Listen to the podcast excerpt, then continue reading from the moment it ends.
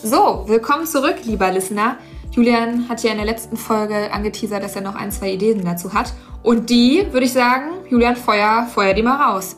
Ja, okay, es geht darum, ich will so schnell wie möglich meine finanzielle Freiheit oder ein anderes finanzielles Ziel erreichen und äh, da respektiere und sehe ich total, dass jemand sagt, alles was geht, feuere ich in diesem Bereich. Und das ist gerade für sehr zielstrebige und disziplinierte Menschen sehr nachvollziehbar. Und daher meine Lob und Anerkennung, dass du dir das auch so als Ziel setzt. Gleichzeitig glaube ich, du hast es eben auch schon angeteasert, Amelie, dass Extreme, egal in welcher Form, ob jetzt sportlich oder politisch oder gesundheitlich oder eben auch finanziell gefährlich werden können. Und da ist es auch egal, wenn man es jetzt mal politisch sieht, ein Extrem, ob du dich extrem links oder extrem rechts positionierst, es hat immer die Gefahr, dass irgendwann das Ganze kippt und ja, einfach zu gefährlich wird. Also ich stelle mir das bildlich so vor, jemand möchte eine Distanz überbrücken und wahrscheinlich das Schnellste, was du machen kannst, ist, auf einer Kanonenkugel auf einer Rakete zu reiten. Das heißt, du setzt dich einfach auf so einen Raketenwerfer, schnallst dich auf der Rakete fest und fliegst dann los. Es gibt wahrscheinlich wenige Dinge, wie man schneller reisen kann. Bloß die Wahrscheinlichkeit, dass man diese Reise überlebt, ist halt deutlich geringer, als wenn man sagt, okay, dann fahre ich halt mit dem Auto oder mit dem Zug. Garantiert werde ich langsamer sein, statistisch gesehen, ist die Wahrscheinlichkeit allerdings auch viel höher, dass ich mein Ziel dann auch erreiche. Und da sollte man überlegen, ist es mir wichtiger, so schnell wie möglich gefährlich unterwegs zu sein? Oder ist es mir vielleicht noch wichtiger, mit der höchstmöglichen Wahrscheinlichkeit, vielleicht sogar mit der höchstmöglichen Garantie unterwegs zu sein, dass ich das Ziel erreiche? Also es gibt diese äh, äh Frage von vielen Coaches, möchtest du so schnell wie möglich unterwegs sein oder möchtest du in die richtige Richtung unterwegs sein? Mhm. Und das sehe ich hier dann auch.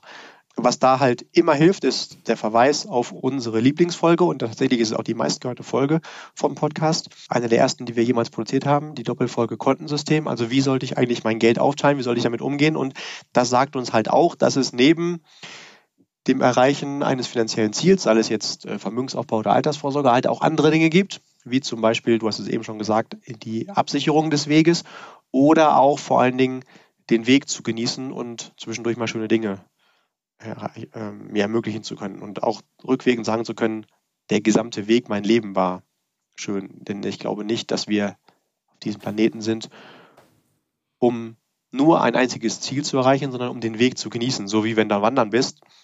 Ähm, ich denke jetzt gerade zum Beispiel an äh, in der ersten, im ersten Part dieser Folge schon gesagt, ich bin unter anderem jetzt hier das erste Mal auf über 5000 Meter gestiegen.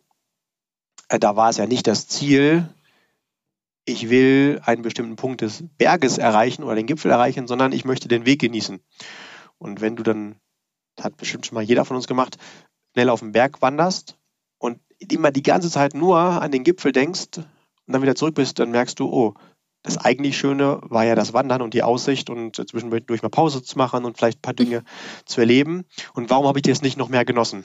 Und das gilt halt am, ähm, in, beim finanziellen Umgang mit Geld dann genauso. Also wir sollen unser Leben leben und dazu gehört halt auch das Geld, was wir haben, sinnvoll für alles zu nutzen um natürlich intelligent damit Vorsorge zu betreiben. Ich will auf gar keinen Fall sagen, dass das nicht wichtig ist, sondern äh, natürlich sollte man da denken, nur halt es nicht übertreiben, sondern auch etwas für heute zu haben. Und da habe ich mal ähm, ja, von einem meiner Finanzcoaches ein ganz, ganz tolles Beispiel bekommen. Wenn du magst, kann ich das ja auch nochmal teilen. Nee, mag ich nicht.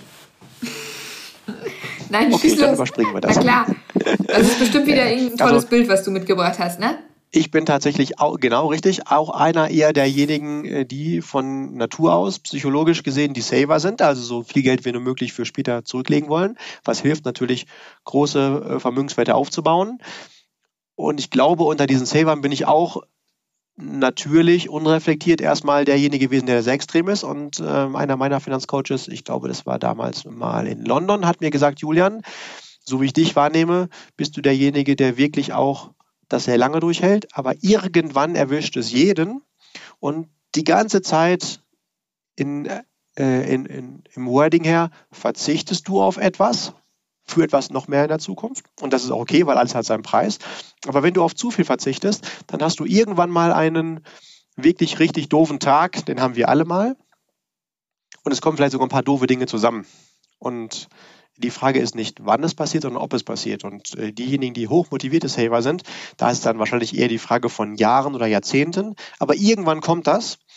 Und dann sagt man so, ich habe jetzt so viele Jahre, so viele Jahrzehnte immer verzichtet. Und jetzt ist alles doof. Jetzt reicht es mir. Und du bist gerade irgendwo, wo vielleicht gerade ein Verkäufer von Luxusautos, sagen wir mal von schönen Lambos, äh, vor der Tür steht und hat da gleich irgendwie sechs, sieben Stück stehen.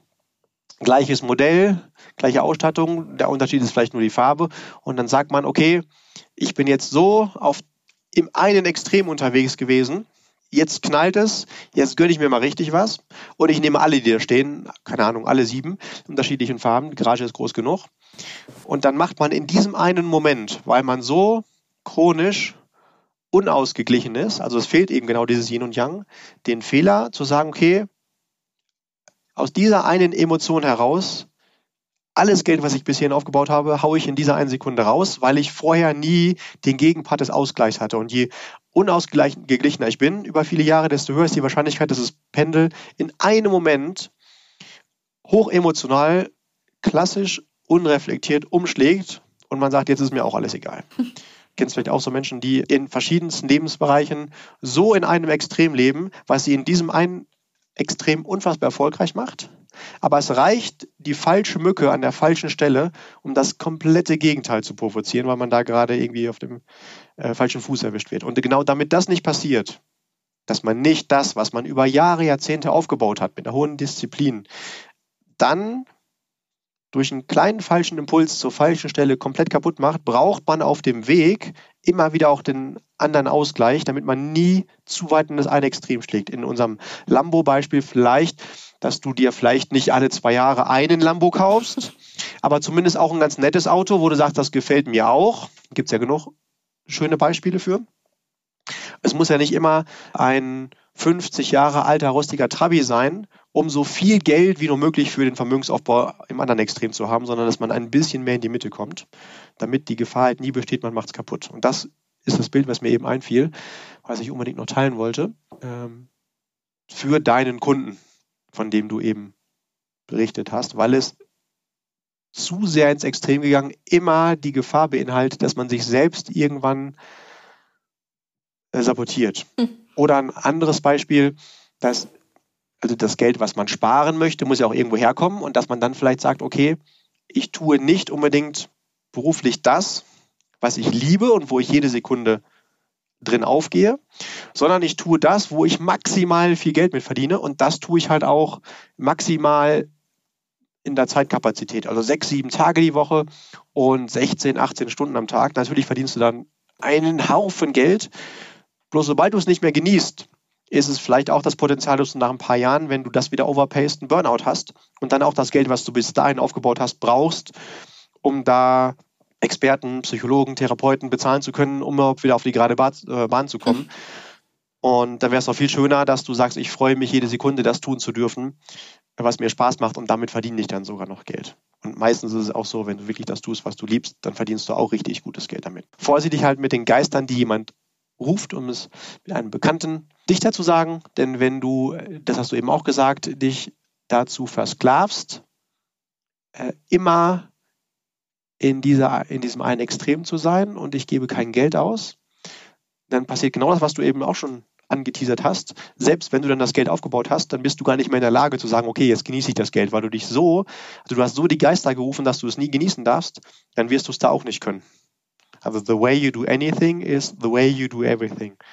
Und du wirst dann Jahre brauchen, obwohl du das Geld schon aufgebaut hast, das auch dann genießen zu können. Deswegen bleib gerne in diesem jeder Tag ist schön. Und wenn mal ein Cappuccino mit Goldstaub ruft und es einfach cool ist, auch wenn es finanziell nicht sinnvoll ist, dann nutze halt dein Luxuskonto und ähm, genieß diesen Moment. Ja? Also lerne dich um dich selbst zu kümmern denn wenn du das auf dem Weg des Vermögensaufbaus nicht tust, dann kannst du es auch nicht, wenn du das Geld aufgebaut hast. Ja? Also Extreme ab einem gewissen Punkt immer vermeiden, egal in welchem Lebensbereich. Und wenn du jemanden siehst mit einem fantastisch grandios trainierten Körper, dann schwingt manchmal auch mit, dass diese Person auch irgendetwas anderes auf dem Weg ähm, verliert oder liegen lässt. Ähm, guck immer, dass du im Sinne von Yin und Yang in die Mitte kommst und ähm, auch mal das Gegenteil genießt. Sehr schön. In diesem Sinne, ihr Lieben, denkt an die Chinesen. Und wenn ihr noch ein bisschen Unterstützung dabei braucht, wie diese Aufteilung eures Geldes aussehen kann, dann genau dürft ihr gerne in die Kontenmodellfolge reinhören. Die hat Julian ja gerade schon angesprochen. Die gibt häufig dahingehend nochmal ganz gute Tipps, ähm, sodass jeder Bereich ordentlich berücksichtigt wird, aber ihr natürlich auch Geld zum, ähm, zum Leben habt, für Freizeit, für Spaß, für Luxus. Und ich glaube, damit soll es das von uns gewesen sein in diesem Sinne. Julian, moderier das doch ja, hier ein mal. Ein letzter Lifehack vielleicht ja. noch. Ein allerletzter, äh, letzter, letzter, letzter Lifehack.